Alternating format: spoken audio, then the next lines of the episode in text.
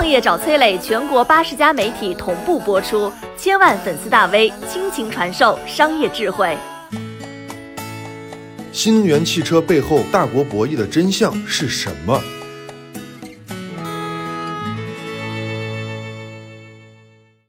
二零一九年年初，美国加州一名黄皮肤、黑头发的男人正在家里收拾行李，突然他听到了一阵急促的敲门声。谁？联邦调查局。一开门，数个枪口对准了男人的全身要害。冷冰的声音响起：“FBI，你涉嫌窃取商业机密，请跟我们走一趟。”被带走的这名男子是苹果公司的中国籍员工陈继忠。那到底发生了什么？他为什么被 FBI 带走？这事情。要从苹果公司一幢神秘的大楼说起，在美国加州苹果总部边上有一幢没有任何标识的大楼。苹果公司总共有十四万名员工，但是有资格进入这幢大楼的不到百分之一，仅仅一千两百人。这一千两百人全部被要求签下了最苛刻的保密协议，不可以把办公室的设备带出公司，不可以把项目资料存在任何设备上，甚至不可以和家人谈论自己的工作。他们工作的资料库内容更是被政府管控。这里就是被苹果列为最高机密的苹果汽车 Apple Car 的开发项目部。二零一九年一月十一号，陈继忠悄悄地摸进了其中一个资料库的门口，正要开门，突然看到有一个同事走了过来。无处可躲的陈继忠和他们尴尬地打了一个招呼。同事刚要转身离开，突然想到陈继忠已经被公司列入了即将优化的名单。接下来要么走人，要么转岗。这个敏感时间出现在这个和他工作无关的资料库门口，他到底想干嘛？意识到不对的苹果员工立刻拨打了内部的举报电话。几天之后，陈继忠被停职。停职之后的陈继忠想要回国休息，在回国前一天，就发生了我们今天故事开场的那个场景。联邦调查局把他带走了。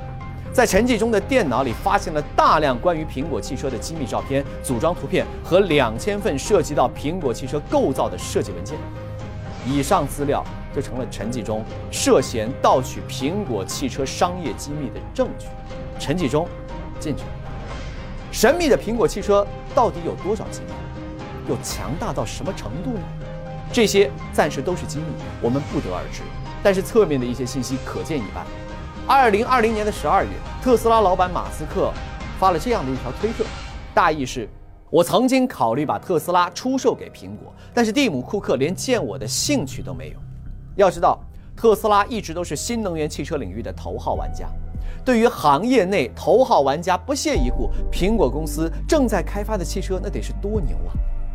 那这么说来，陈继忠私下拍下的苹果汽车机密照片价值非常大。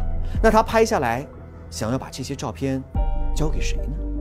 网上传说最多的是小鹏汽车，但是根据目前掌握的信息是，陈继忠只是给小鹏汽车投过一份简历，想把这些机密作为自己跳槽的筹码，但是他并没有把这些机密交给任何第三方。那既然没有交给任何第三方，那 FBI 为什么还要逮捕陈继忠呢？原因其实很简单。现在这个时间点上，中美两国正在新能源汽车战场上暗暗较劲儿。美国是绝对不允许任何这类机密资料流入中国的。这个时候，肯定有人就提出了新的问题。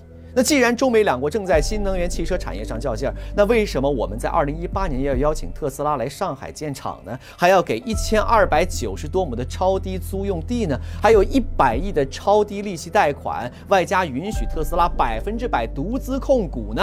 各位要知道，这些优惠到极点的政策，国内企业都没有人能够享受得到啊！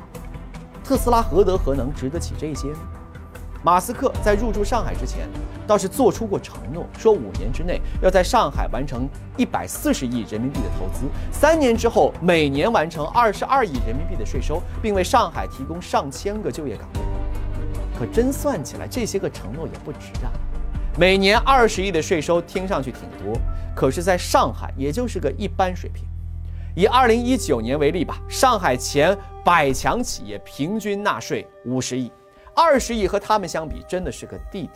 上汽集团更是直接缴税八百亿，超过特斯拉四十倍。那至于就业机会，一个超级工厂撑死一千出头的就业岗位，对于近千万沪漂来说，只是杯水车薪而已。投资就更不用说了。二零二零年五月，上海基建工程直接投资两千七百亿，特斯拉五年投资一百四十亿，放在上海那只是洒洒水啊。那我们费这么大劲把特斯拉请进来，到底是为了什么呢？难道是为了做慈善，帮美国发展新能源汽车，帮马斯克成为世界首富吗？怎么可能呢？我们请特斯拉，当然有自己的打算。在特斯拉入驻上海的条约当中，有一条很简短的要求，在三年之内完成配件国产化率百分之百。要知道，跟着特斯拉一起来到中国的，还有它的核心机密——供应链。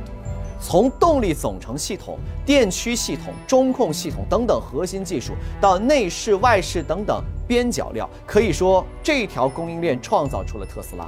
而我们的目标就是拿下这条供应链，把它国产化。干这种事儿，我们是很有经验的。四十年前，刚刚改革开放，我们用优惠的政策拿下了打火机产业链。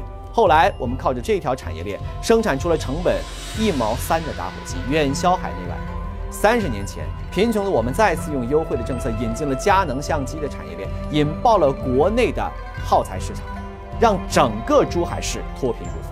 十年前，锐意进取的我们依然是靠着优惠的政策引进了智能手机生产的产业链，让中国智能手机今天占据了全球近一半的市场。而特斯拉，就是我们国产新能源汽车产业链完善起飞的一个关键。当然，只有产业链那肯定是不够的。外资车企刚刚进入国内市场的时候，我们采取的是单纯用市场换技术的方法，只搞产业链，不培养人才，不培养品牌，结果就是我们一边养出了超级赚钱的华晨宝马，另外一边却养出了华晨这种躺着拿分红、不思进取、最后破产的民族汽车企业。依靠别人的品牌和设计制造，合资民族车企大多选择当巨婴，等、靠、要。这件事情也让我们彻底认识到，靠市场换技术换产业链行不通，只有拥有自己的研发设计人才，才是行业发展的关键。陈继忠被捕其实就是一个信号，中美两国对于新能源汽车人才的争夺战已经开始。张小浪，前苹果汽车员工，二零一八年离职之后加入小鹏汽车，同年被苹果起诉。曹光直，前特斯拉员工，离职之后被起诉。还有前面提到的陈继忠，几乎每一个从特斯拉、从苹果离职的中国员工，都会遭到美国的严防死守，绝对不允许任何资料的泄密。中国想要获得更多新能源汽车的专业人才，就要不惜代价把特斯拉请到上海，完善国内新能源汽车产业链和人才的培养体系。中国有句老话说得好：“欲先取之，必先予之。”我们现在对特斯拉的优待，就是为了更好的学习。现在所做的付出，就是为了未来的超越。现在培养和储备的人才，都是为了让中国新能源汽车成为世界新能源汽车的标杆。千里邀请特斯拉，是把苹果虐成渣。关于新能源汽车人才争夺的这场宏大的布局，才刚刚开始。国产新能源汽车的未来，我十分期待。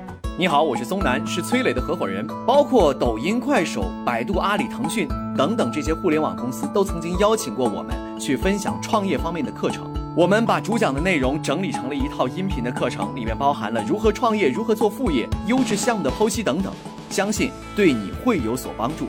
下拉手机屏幕，在节目简介里添加我的个人微信，这套课程今天免费送给你，快去领取吧。